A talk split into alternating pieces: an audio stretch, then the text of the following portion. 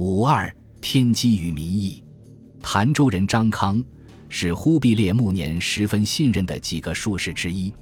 一千二百八十三年正月的某个傍晚，他孤身一人站在紫檀殿外，听候秘密召见。星战家和相士赫然跻身元朝皇帝的内廷要员，是古代欧亚皇室的传统做派。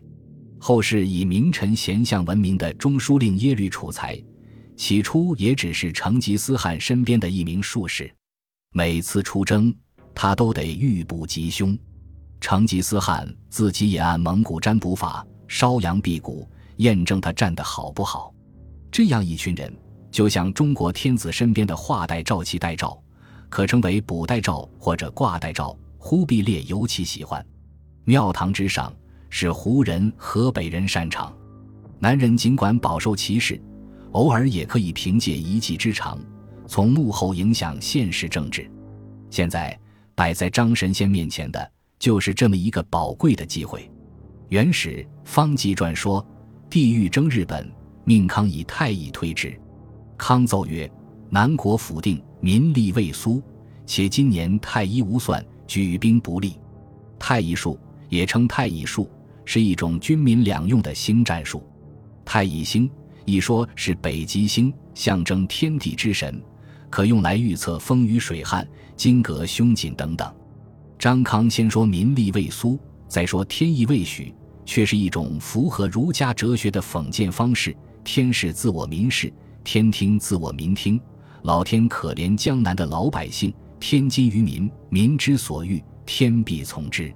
其实。那前半句话，忽必烈是最用不着他说的。只是，作为读圣贤书的传统士人，而不是北方游牧民族的萨满巫师，张先生坚守的那一点点情怀，就在这一句话中表露无遗。这一套带了点天人感应残余色彩的讽谏，也不知道忽必烈能听懂几分。但是，频繁的对外侵略战争。给中原和江南地区带来了让人无法喘息的沉重负担，各地民众的不满情绪也积累到了一个临界点。这个残酷的现实由不得忽必烈转过脸去，装作没看见。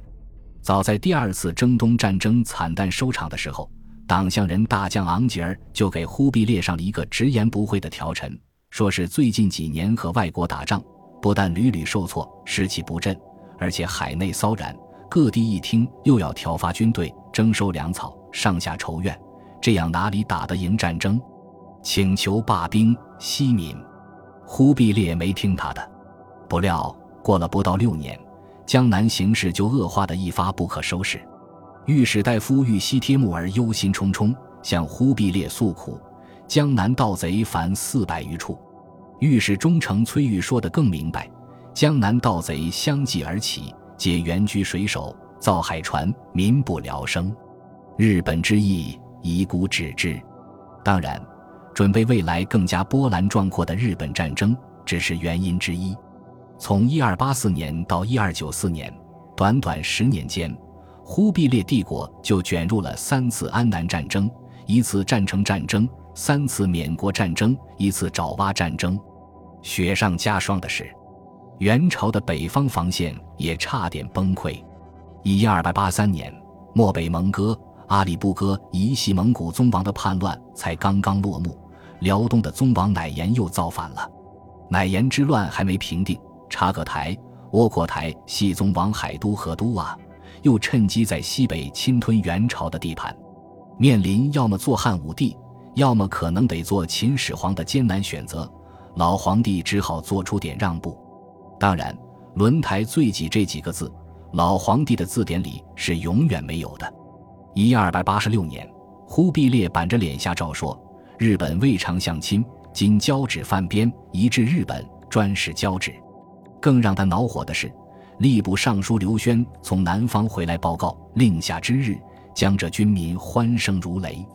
忽必烈自然不是真的放过日本了，移至日本，专使交趾。就是把日本先放一放，将来机会合适还要接着打。不过岁月不饶人，不论是叱咤风云的帝王将相，还是苟且度日的卑微小民，老病死都是无法逃脱的宿命。一千二百九十四年正月二十二日夜，大都子坛殿，病势沉重的忽必烈溘然长逝，享年八十岁。就在他驾崩前五个月，竟然还派了两个人到高丽国，一人管造船，一人管军粮，将赴征日本。于是这年年末，高丽忠烈王特意携着蒙古公主亲自入朝参见。高力士说，忠烈王复原就是御臣东征不便。不过这话有些不大好意思说出口，因为前不久，忠烈王还对着红茶丘。拍胸脯开出了一张巨额的空头支票。小国既然和日本相邻，自然要公自制讨，以效危劳。现在这一份纠结自然消失了。元朝丧志，非国人不敢进。